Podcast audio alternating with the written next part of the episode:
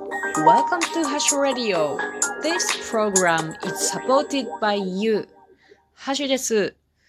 今日は結構冷えた一日でした。皆さんお元気でしょうか？私が住んでいる静岡県浜松市ですもうですね、日中にちらっと雪を見ました。こちらはとっても暖かい土地なので、私はここに2年間住んでいますけれども、雪を見たのは2回目だと思います。なので他の地域では結構雪が降っているのではないかなと思います。どうぞ皆さんご自愛してお過ごしくださいね。さて今日はまた引っ越しドキュメンタリーということで今日の様子を報告したいと思います。結論から言うと、何一つ引っ越し作業をしていないです。ええんかこれでって思いますけれども。でもね、まだあと10日切ったぐらいか、9日ぐらいあるんですね。私は2月28日に、に、に、搬入ね、荷物をトラックに積む作業を引っ越し屋さんにしてもらうんで、あと今日が18日が10日ですか。10日ありますよね。だいたいラスト1週間が勝負なんですよ、いつも。で、それまでは、あの引っ越し作業の一つとも言えると思うんですけれども、人とこう会ってお別れをするみたいなことをよくそれまではしてます。なので、本当はラスト1週間に作業、えー、引っ越しの荷物に荷物を詰める作業をよくしてたんですけれども、まあちょっとして、してかなあきませんね こんな日々やったら、本当に引っ越しできなくて、わちゃーってなるからね。で、まあ、明日は頑張ろうかなと思っております。さて今日はでどんな一日だったかっていうと、まず朝は、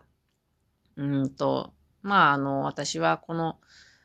日常のルーティンをしながら通常通常営業、私の通常営業をしながら引っ越し作業をすると決めましたので、今日も通常のね、毎週木曜日は、えー、ある友達とサナルコっていう湖を歩いてたんですね。一周6キロ、それを歩くっていうルーティンなので、今日はその友達と歩いてきました。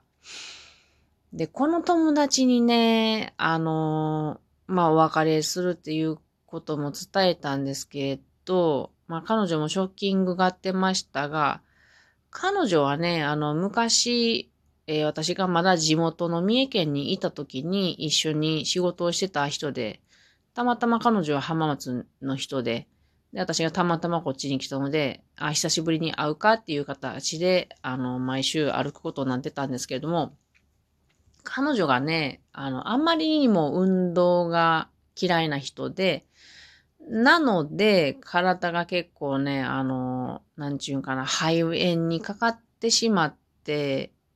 大変な目にあったりとかいうことが多いんですよ。なので、運動するというか、歩く習慣を彼女につけてもらいたかったんですね。この一緒に歩くっていうのは1年半ぐらいしてきたんですけれども、これはどうもうまくいかなかったですね。毎週私と歩くときはいいんです。あの、楽しく歩いてるんですけれど、私の目的は一人でも歩く喜びを知ってもらいたかったんです。いやーでもこれはちょっとうまくいかなかったなどうも多分私と、私が一緒に歩かなくなったら、歩かなくなっちゃうような気がしますね。でも今日はちょっと口ずっぱく歩くんだよとは言ったんですけれどもね。うん。で、今日は白木蓮、サナル湖にある白木蓮を毎週眺めてたんですけれども、少しね、ピスタチオが、こう、殻がパカッと開いたみたいに、あの、鱗のガリンっていうのかな、がちょっと開いていたんです。これがどうなるのかなって毎週見たかったんですけど、ちょっと残念ですね。はい。これが朝です。そして午後は、えー、っと、な、馴染みの美容院さんに行って髪の毛を切ってもらってきました。美容院さんね、あの、結構無茶なふりをしてたんでね、私の髪の毛切ってくださいっていう時に。で、この2年間お世話になってたんですね。なので、ちょうどまあお別れもしておきたいなって思うのと、髪の毛がもうボッサボサで芸術的な頭だったんで、新しい生活を迎えるし、さっぱりとしておこうと思ったので行ってきました。で、私はちょっと今日はどうしますかって言われたんで、気合を入れてですね、いつも気合を入れるとか、新しい生活をするとかいう時には、あの、ちょっとね、あイケイケの 感じに切ってもらうというか、私は右耳の周りが刈り上がってるんですね。なので、いつも何ミリで刈りますかって言われるんですけど、普段だったら6ミリなんですよ。だけど、夏とか、なんかこう、ちょっと頑張るぜって時は3ミリで頼んでるので、今日は3ミリでお願いしますって言ってね。昨日も、えー、誕生日だったしっていうことで、3ミリで買ってもらいましたので、結構ね、みんな見たら引く、引く感じかもしれません。でもね、髪の毛すぐ伸びますからいいんですよ。1週間も経ったら4ミリになるし、もう1週間経ったら5ミリになりますからね。で、今日は、えー、岐阜に移動するっていうことになったっていうことをお伝えしたら、まあね、お客さんだからね、あの、とても残念がってくださって、うん、最後にはね、あのなんか高級そうな、あの、体に優しいっていうリップクリームなので、これどうぞって、あの、プレゼントにくれま、くれました。ここのね、あの、美容院さん、ご夫婦二人でなさってるんですけど、すごく私話があってですね、どんな話をしてか、してたかっていうと、まあ、筋トレ、筋トレの話とかですね、あと、この、そのご夫婦は、すごく霊感っていうか、第六感っていうのがすごい強い人たちなんですね。で、その話とかもね、私もわかりますので、あの、面白かったですね。例えばそのご主人がですね、あの、今日は午後から誰々が来るとかいうのがピキンと分かって、それがかなり当たるそうなんですね。誰々から電話がかかってくるぞとか言って。それを奥さんに言っていくと、本当にそんなことになったよとかいう人なんですよ。で、これってね、あの、昔から山に、あ、そうそう、どういう、どうしてそんなことが、あの、起こるのかなと思って、あの、聞いてみたんですよ。ちっちゃい頃の様子を。そうしたら、昔から山ですごく遊んでたっていうことを言ってたんでね。なるほどなと思って、あの、森林インストラクターの教科書にも書いてあるんですけれども、人間って、あの、五感ってありますよね。で、五感を山の中とか自然の中で研ぎ進む、研ぎ、研ぎ澄まさせる。つまり、すごく使うことによって、第六感っていうのが発達するっていうふうに書かれているんですよ。明記されてるんですよ。不思議なことに。明記してええんかとか思うんやけど。でも私もそれはすごく賛同するので、なるほど。この人は第六感が発達した人なんやなって思って。で、私もそういうのがあるんですよね。なんかこう、例えば、このちょっと行事ちょっとあんまりいい気がしやんなとか思ったりすると、私がそうさせたのかわからないけど、それがおじゃんになったりすることがよくあったり、今この友達どうしてるかなと思ったら彼女とかそっちの向こう向こうの人から連絡を取ってくれたりっていうかよくあるんですよ。不思議なことに。だから、私も山に入ってるので、そんなことがあるんかなとか思うことがあるので、このご夫婦とはとても気が合いました。で、今日もね、えっ、ー、と、その、旦那さんは最近渓流釣りをしていらっしゃるので、こう自然と対峙してるんですね。で、月のワグマと会ったらっていう準備をなさってるんですね。で、今日も月のワグマの話をしてて、私も昔あの、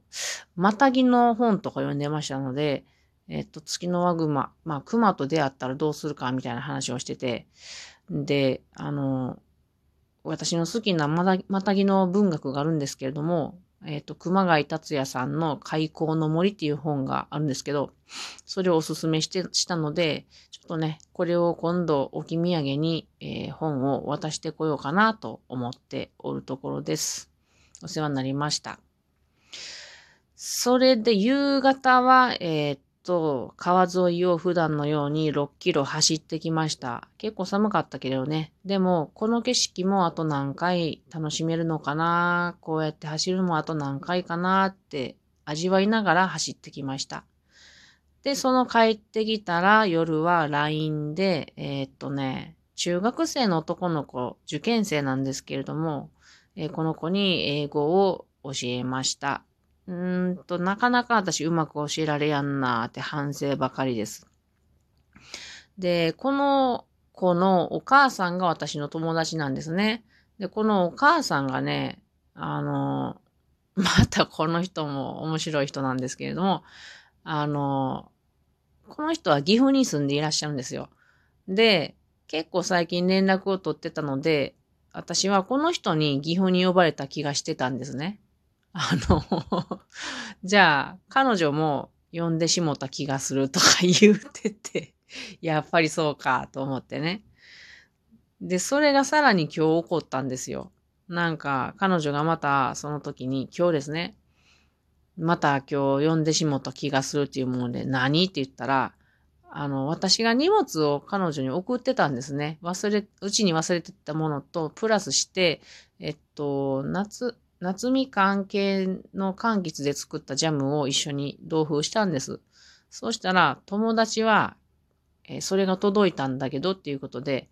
今朝、あの、まさしく、あの、その荷物が届く前にですよ、あの、柑橘系のみかん系のジャムを入れ込んだケーキを作りたいなって思ってたそうなんです。そうしたら、私のその柑橘系のジャム、手作りジャムが届いたと。しかも私は書いた言葉が、これをケーキとかに入れて使えるようだったら使ってほしいですって書いたんです。バッチリでしょ？もう恐ろしいわ。おそらく、